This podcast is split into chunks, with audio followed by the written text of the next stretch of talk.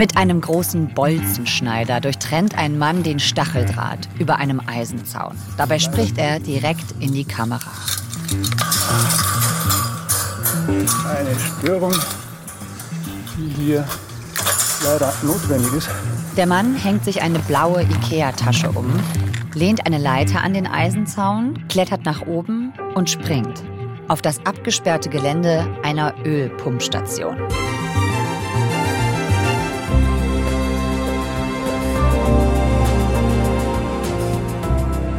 Der Versuch einer Sabotage, selbst gefilmt, die wird den Aktivisten der letzten Generation ein Jahr später wieder einholen. In dieser Folge von 11KM nehmen wir euch mit zu einer Razzia und in den Gerichtssaal. Ihr erfahrt, wie sich Aktivisten der letzten Generation vor Gericht verteidigen und ob ein hartes Vorgehen der Justiz sie eher abschreckt oder anstachelt. Hier ist 11KM, der Tagesschau-Podcast. Ein Thema in aller Tiefe. In der ARD Audiothek. Unsere letzte Folge vor der Sommerpause. Und zwar mit BR-Wissenschaftsreporterin Anna Dannecker. Sie hat Aktivisten der letzten Generation über Monate begleitet und Protestforscher getroffen. Unter anderem für den dreiteiligen Podcast Inside Klimaprotest. Mein Name ist Viktoria Michalzack. Heute ist Freitag, der 14. Juli.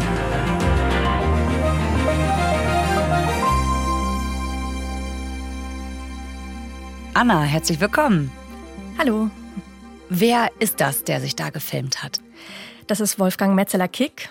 Der ist Ende 40, kommt aus Agatharit, das ist so ungefähr 60 Kilometer südlich von München.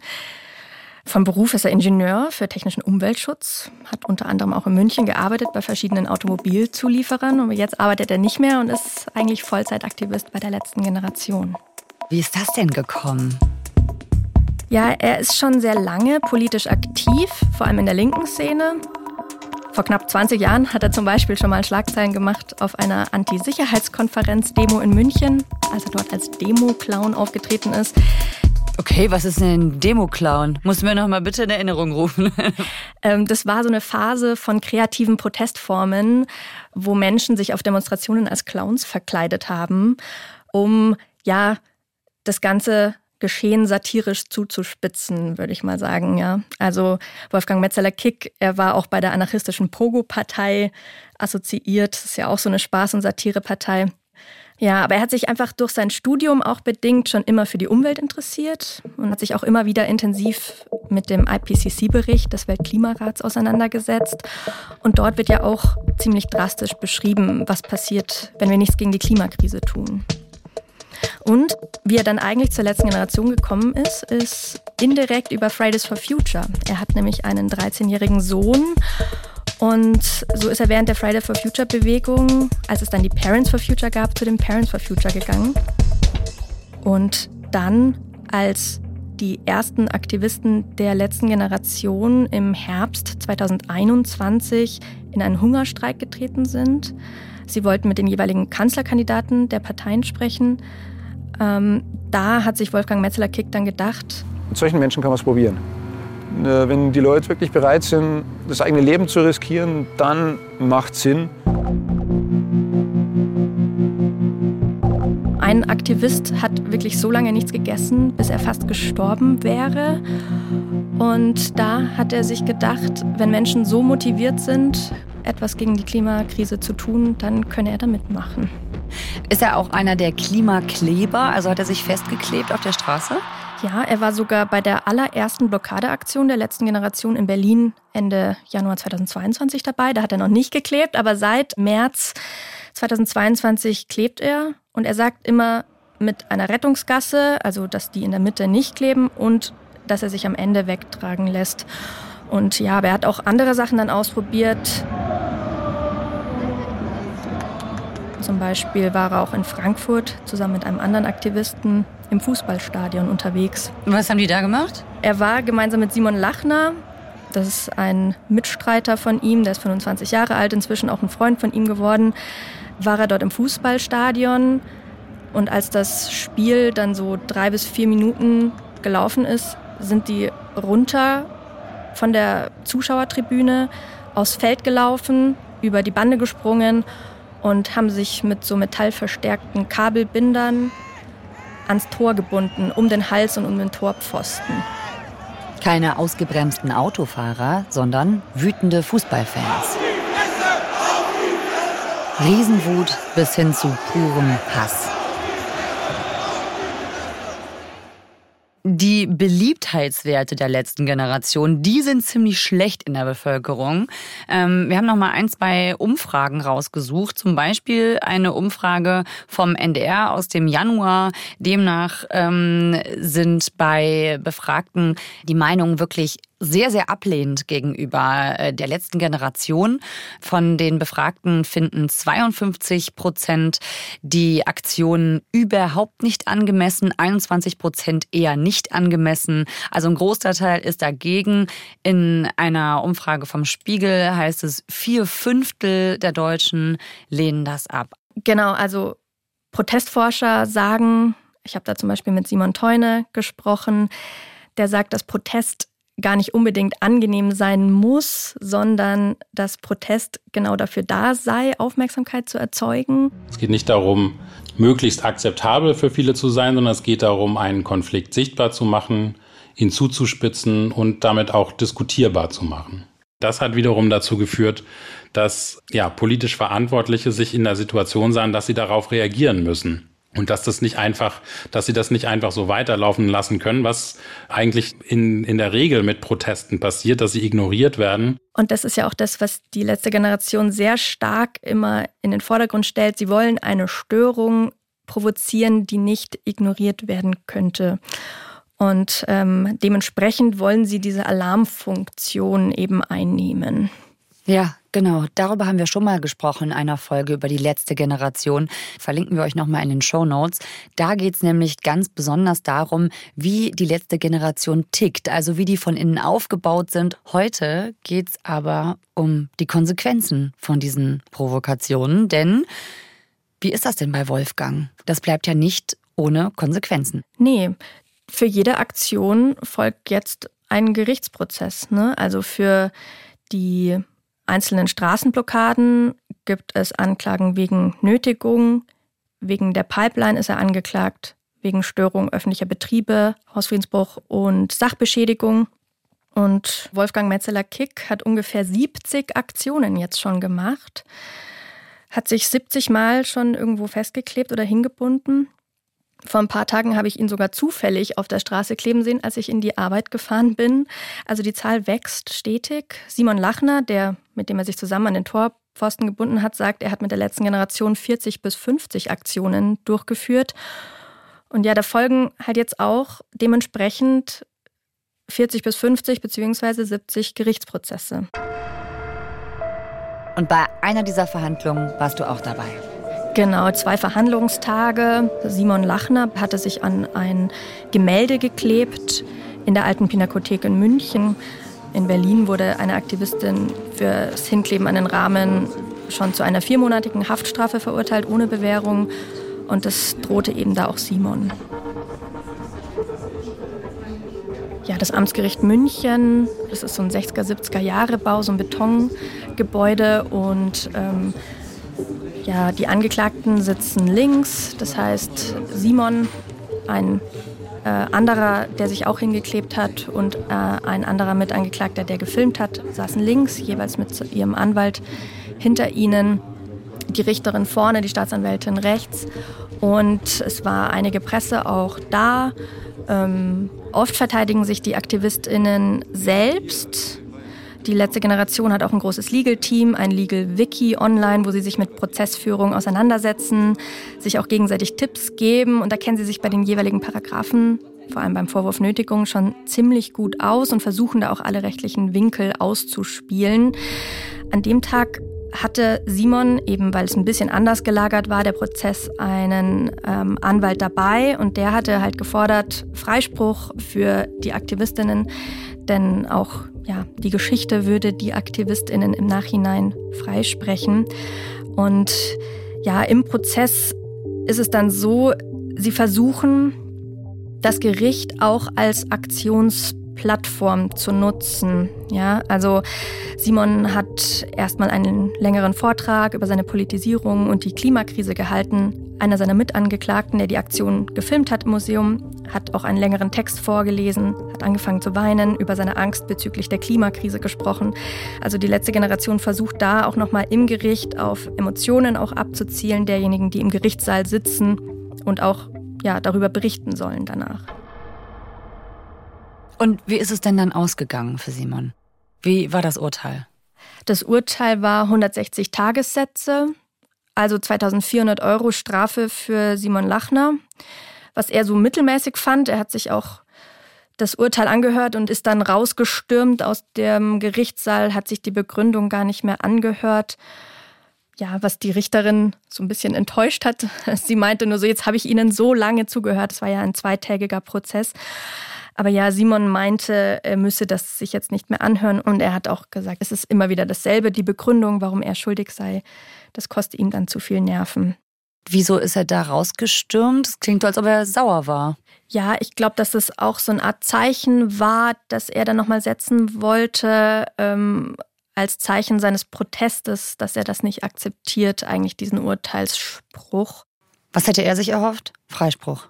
Ja, das ist das Interessante. Er hat dann nach dem Gerichtsprozess zu mir gesagt, wenn schon kein Freispruch, dann lieber Gefängnis. Ja, Gefängnis wäre im Blick auf die Sache besser gewesen, weil dann äh, wieder eine Debatte hochbrandet. Dann gibt es Zeitungsartikel wieder darüber, dass, dass jetzt jemand für sechs Monate ins Gefängnis gekommen ist. Kannst du mir nicht sagen, dass du jetzt äh, enttäuscht bist, dass du nicht ins Gefängnis kommst? Es ist total schwierig. Ich bin da in einem Zwiespalt. Also taktisch, wenn, wenn man jetzt hier den, den Taktik-Simon äh, hat und hier den Simon als Mensch einfach, der auch Ängste hat, dann würde dieser Simon sagen, ja, hätte sie mal ordentlich draufgeschlagen. Und dieser Simon so, oh, bin schon froh. Krass. Für diese Aktivisten ist die Möglichkeit, ins Gefängnis zu gehen, auch um Aufmerksamkeit zu erzeugen, ja, eigentlich eingepreist. Und diese Prozesse, die sind ja schon fast, ja, Business as usual. Du hast schon gesagt, da waren eigentlich alle schon dran gewöhnt. Und auch wir haben uns daran gewöhnt, dass das in den Medien thematisiert wird, dass diese Prozesse stattfinden. Aber dann ist was Ungewöhnliches passiert. Ende Mai war das. Ja, dann kam eine bundesweite Razzia. Hausdurchsuchungen bei sieben Mitgliedern der letzten Generation. Mit einer Razzia sind Polizei und Staatsanwaltschaft in mehreren Bundesländern gegen Klimaaktivisten der Gruppe Letzte Generation vorgegangen. Dabei durchsuchten die Beamten Räume, beschlagnahmten Konten und sperrten die Webseite der Aktivisten. Die Generalstaatsanwaltschaft München verdächtigt die Gruppe, eine kriminelle Vereinigung gegründet zu haben. Also, die Staatsanwaltschaft München ermittelt gegen sieben Personen und zwar wegen Paragraf 129 StGB, Bilden einer kriminellen Vereinigung. Da kommen wir später noch drauf. Ein großer Aufschlag jedenfalls. Das war ja gleich morgens um 7 Uhr früh, dass die Razzia stattgefunden hat. Und dann habe ich Simon Lachner und Wolfgang Metzeler-Kick gefragt, ob sie denn davon betroffen sind. Und Wolfgang Metzeler-Kick hat mir geschrieben, ja, meine Freundin. Also die Wohnung seiner Freundin, in der er auch die meiste Zeit lebt, wurde durchsucht und der Durchsuchungsbeschluss ging aber gegen ihn. Heute Morgen durchsuchten Ermittler wie hier in Berlin und in anderen Städten Wohnungen und Geschäftsräume der letzten Generation. Neben Fällen von Nötigung wird auch wegen versuchter Sabotage an der Ölpipeline Triest-Ingolstadt in Bayern ermittelt. Wolfgang Metzeler-Kick hatte es selbst gar nicht mitbekommen. Mm, weil er zu dem Zeitpunkt gar nicht in München war, sondern in Berlin wegen einem Gerichtsprozess. Ähm, er hat am Tag zuvor eine Straße blockiert, die A100, wohl für mehrere Stunden. Ihm musste die Hand samt Teer von der Straße gelöst werden und deswegen hatte er am nächsten Tag eigentlich ausgeschlafen. Ja, und dann war ich in der Früh auf, denke mir, ah ja, gut, ausschlafen, ah, vielleicht sollte ich doch mal ins Handy gucken und äh, während das hochfährt, erste Nachricht irgendwie was mit Hausdurchsuchung. Was? Hausdurchsuchung? Ja, und dann habe ich so langsam gemerkt, okay, bei Claudi waren ja Hausdurchsuchungen. Und seine Freundin und er haben mir dann, als er wieder zurück in München war, erzählt, wie es so war. Also seine Freundin Claudia meinte, dass die Polizisten ganz früh morgens eben geklingelt haben und sie eigentlich dann schon wusste, okay, jetzt ist es soweit, weil für Wolfgang war es jetzt nicht so überraschend wohl, dass ihn eine Hausdurchsuchung irgendwann mal trifft. Und dann hatte sie wohl noch einen Anwalt angerufen, ähm, als die Polizei aber dann schon drin war. Und ähm, dann wurde jedes Zimmer einzeln durchsucht, alle Schränke. Sie hat mir auch Fotos gezeigt. Da sieht man dann, wie so ein paar Kleiderberge rumliegen. Und ja, es wurde auch einiges sichergestellt. Was denn? Ja, sie haben verschiedene Sachen sichergestellt bzw. beschlagnahmt. Die beiden haben ja auch das Verzeichnis über diese Gegenstände gezeigt und da stand unter anderem drin eben Handys, USB-Sticks, Festplatten, wohl auch von Claudia, der Freundin von Wolfgang Metzer der Kick, aber auch Aktionsmaterial, also Aktionsplakate, Flipchartblätter, Sekundenkleber, Sitzkissen und Wärmepads. Sitzkissen? Warum Sitzkissen? Die Aktivisten der letzten Generation haben bei den Aktionen teilweise ein Sitzkissen dabei, wo sie sich dann auf die Straße setzen, dass es gemütlicher ist sozusagen. Waren diese Sitzkissen, die Sie mitgenommen haben, wirklich im Einsatz oder haben die denen jetzt einfach nur die Sitzkissen zu Hause weggenommen? Ich weiß es ehrlich gesagt nicht. Okay, schade. Das sind eben Beweismittel. Ähm, möglich ist das auch gewesen mit dieser Durchsuchung, weil eben ermittelt wird wegen Paragraph 129. Jetzt müssen wir einmal, glaube ich, klären, was ist das? Was ist dieser Paragraph 129 StGB und warum ist der so umstritten? Also Wolfgang Messeler-Kick und die anderen sind ähm, wegen des Anfangsverdachts des Bilden einer kriminellen Vereinigung angeklagt. Also in dem Beschluss steht, dass die Aktivisten immer wieder bewusst und zielgerichtet Straftaten begehen würden, um die öffentliche Aufmerksamkeit zu erreichen und in ihrem Sinne auf den Klimawandel aufmerksam zu machen. Mhm. Aber das ist ja sehr umstritten. Denn die Frage ist ja, was ist eine kriminelle Vereinigung und ist die letzte Generation eine? Das ist ja eigentlich gemacht, dieses Gesetz, ähm, für Vereinigungen wie die Mafia Jetzt ist die Frage, lässt sich dieser Paragraph auf die letzte Generation anwenden? Die letzte Generation weist diesen Vorwurf natürlich zurück. Sie sagen, das primäre Ziel sei nicht Straftaten zu begehen, sondern das primäre Ziel sei, auf die Klimakatastrophe aufmerksam zu machen. Ja, und das ist nämlich wichtig, denn es ist ja anscheinend so, um eine kriminelle Vereinigung zu sein, muss das Ziel sein, die Straftat zu begehen. Wenn man aber die Straftat begeht, um ein anderes Ziel zu erreichen, in dem Fall jetzt die Politik zur Einhaltung von Klimazielen zu bewegen, dann gilt es vielleicht nicht so. Ne? Das ist, glaube ich, auch gerade unter Juristen total umstritten, oder? Derzeit ist es so, dass es gerade Ermittlungen sind, um einen Anfangsverdacht zu erhärten oder eben nicht. Und das muss dann eben auch weiter geguckt werden von Gerichten, ob sich das dann hält oder nicht. Das Wort Anfangsverdachts sagt es eigentlich schon ganz gut, warum es auch umstritten ist. Es braucht einen Anfangsverdacht, damit eben schon relativ weitgreifende Mittel eingesetzt werden können, eben zum Beispiel Telefonüberwachung der Aktivistinnen. Das ist ja jetzt auch passiert. Das Pressetelefon von der letzten Generation ist überwacht worden. Also das heißt, die Kritik ist so ein bisschen, naja, das geht jetzt ein bisschen schnell. Was ist schon ein Anfangsverdacht? Es braucht keinen Beweis und schon kann man bei wem die Leitung anzapfen. Sowas. Sind das dann auch deine Gespräche gewesen, die da aufgezeichnet wurden? Ich weiß es noch nicht schwarz auf weiß. Wolfgang Metzeler-Kick weiß wohl aus seinen eigenen Gerichtsakten zu dem Pipeline-Fall, dass sein Telefon überwacht wird. Das heißt, es kann auf jeden Fall sein. Aber wenn, dann würde ich noch Bescheid bekommen, hieß es auf meine Anfrage, auch bei der Generalstaatsanwaltschaft München.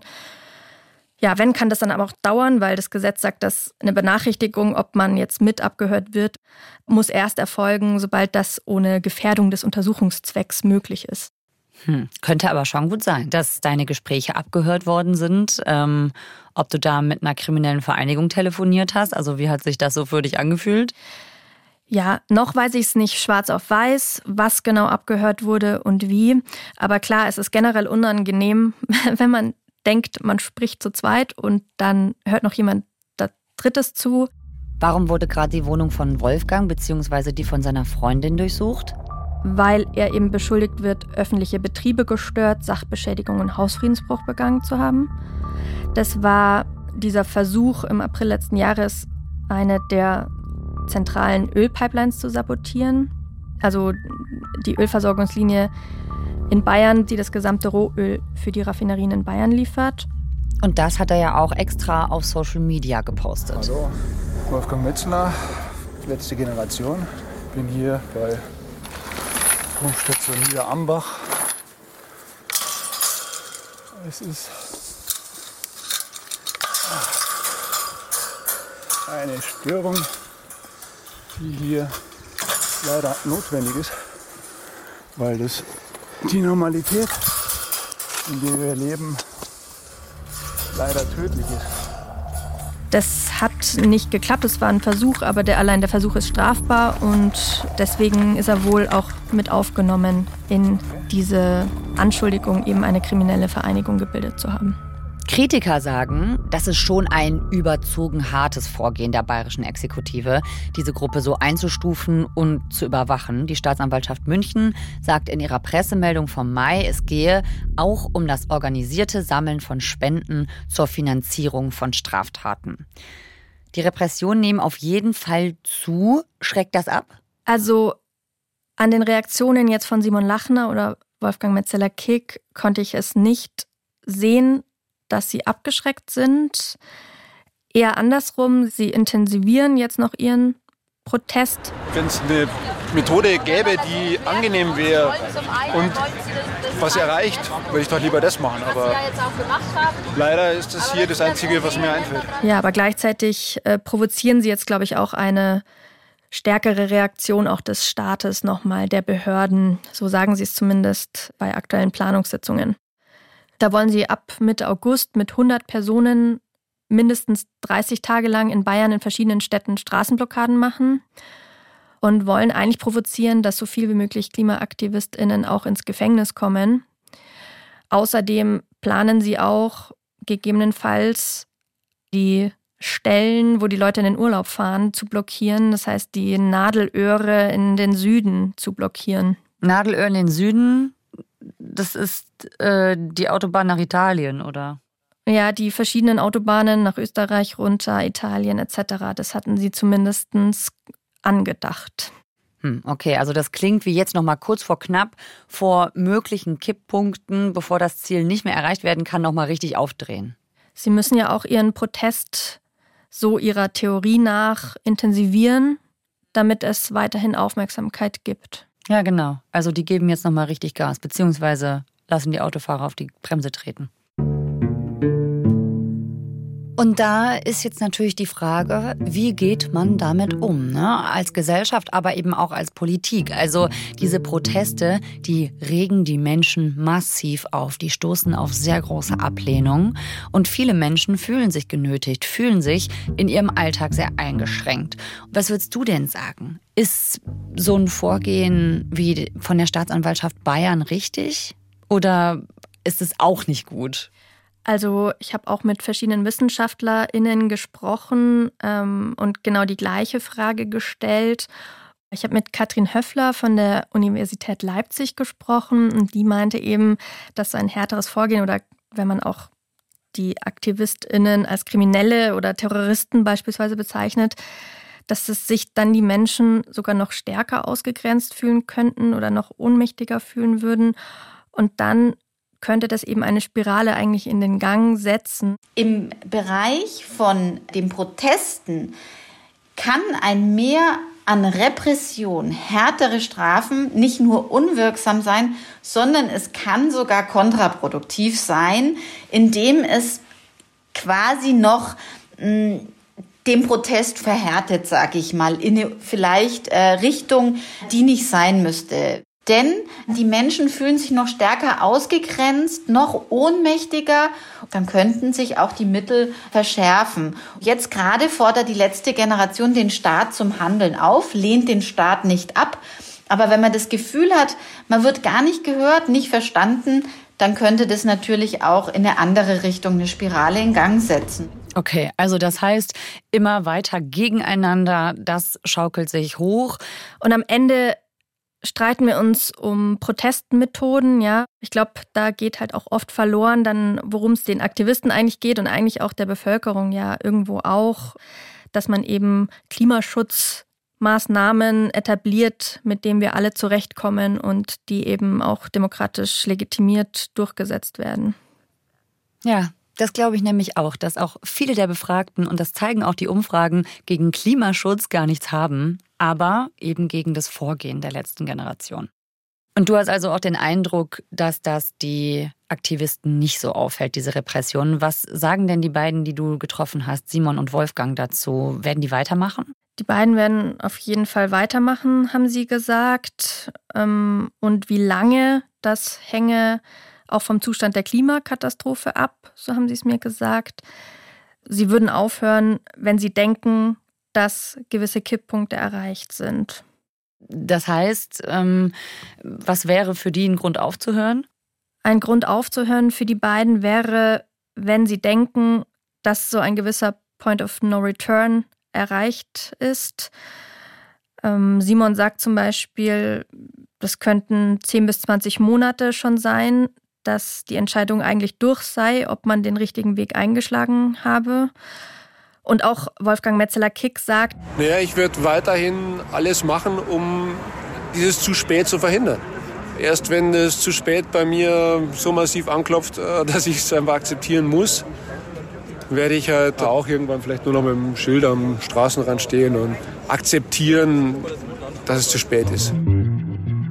Also die sagen ganz klar, wir würden nur aufgeben, wenn wir die Klimaziele meinen, nicht mehr erreichen zu können. Aber alles vorher, das hält uns nicht auf. Genau. Anna, danke, dass du uns davon erzählt hast. Danke euch.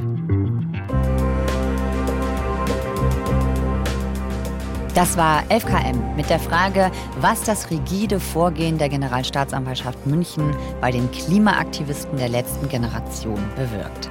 Anna Dannecker hat Aktivisten in den vergangenen Monaten begleitet. Ihre Kontrovers-Story für den BR findet ihr genau wie den dreiteiligen Podcast Inside Klimaprotest wie immer in den Shownotes. In Annas Podcast-Serie hört ihr auch, mit welcher Motivation sich anarchistische Aktivisten und Aktivistinnen der Klimabewegung anschließen. In der ARD Audiothek, da findet ihr auch uns, 11KM. Autor dieser Folge ist Moritz Ferle. Mitgearbeitet hat Jasmin Brock.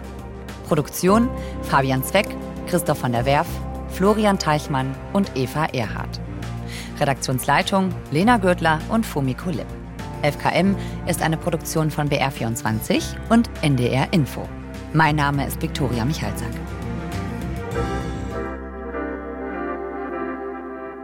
Und heute sage ich mal nicht bis Montag, sondern bis September. FKM geht in die Sommerpause. Wir nehmen zwar eine kurze Auszeit, aber die Journalistinnen und Journalisten der ARD sind natürlich weiter an neuen Geschichten für euch dran. Die hört ihr dann bei uns ab Anfang September. Falls ihr es noch nicht gemacht habt, abonniert uns jetzt unbedingt, dann verpasst ihr den Wiedereinstieg am 1. September nicht. Und empfehlt uns gerne über den Sommer weiter. Ich wünsche euch eine gute Zeit. Bis dann. Ciao.